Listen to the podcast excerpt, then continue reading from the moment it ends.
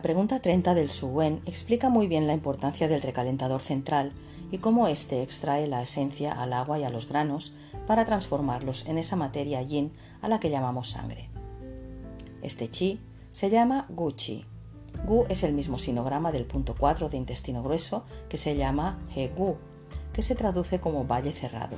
Y la pregunta 24 del Su Wen nos dice que el Yang Ming, compuesto por los canales de intestino grueso y estómago, son ricos en sangre y energía. Otra parte de la sangre se construye gracias al pulmón tras el ascenso del bazo, tal y como se dice en la pregunta 18 del Ling Shu. La red de canales en el que éste se distribuye y junto al corazón terminan de convertir el jugo del yin de los 5 granos, que sale del recalentador medio. Hay una cita del Juan Di Neiji Jing Tai Su que dice: El jugo de los 5 granos parte del calentador central, el cual se vierte en el canal de pulmón, donde posteriormente circula por los canales para engendrar el líquido rojo al que llamamos sangre. Todo esto es con la ayuda del corazón, que como ya explicamos se trata del aparato cardiorrespiratorio. El sol que calienta la montaña para que la nieve se derrita y pueda circular por los ríos que nutren los campos.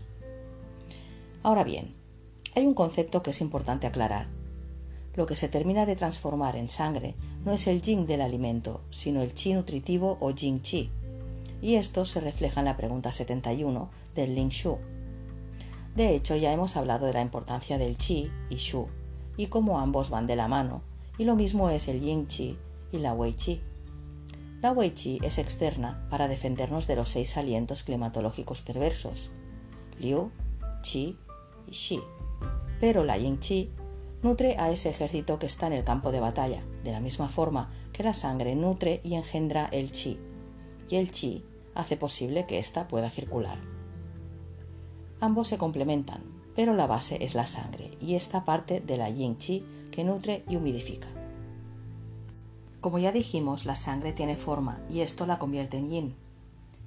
La formación de la sangre depende de lo que se llaman los líquidos yin-ye, esto es algo que podemos ver en la medicina moderna al estudiar la composición de la sangre. Para esto, podemos buscar en libros de medicina y ver que la sangre tiene principalmente tres partes, glóbulos rojos, el plasma de color amarillo y células blancas y plaquetas de color blanco. Aquí entra la magia de la medicina china en su construcción, ya que, como hemos dicho, hay tres movimientos en la sangre que hemos visto hasta ahora, y son el corazón, que su color es rojo, bazo de color amarillo y pulmón que su color es blanco. Nuevamente vemos a través del cristal del tiempo que los antiguos chinos sí sabían lo que decían, solo que lo decían en el lenguaje médico de la época. Por ello, hemos de entender que la sangre en sí no es un elemento de la tabla periódica y tiene partes, partes que los médicos chinos vieron e intuían, y así como ver que la sangre es el fruto de una ruta metabólica. En este caso, la pregunta 81 del Ling Shu nos da una pista de ese pensamiento médico antiguo chino cuando dice: Del hogar central surge un chi que es como el rocío. Baja desde lo alto del valle y se filtra a los canales Mai y los Sun Mai. Los líquidos Jin Ye están en armonía y por ello se vuelven en rojo y se hace la sangre. Esto es algo que se puede entender de una forma más sencilla.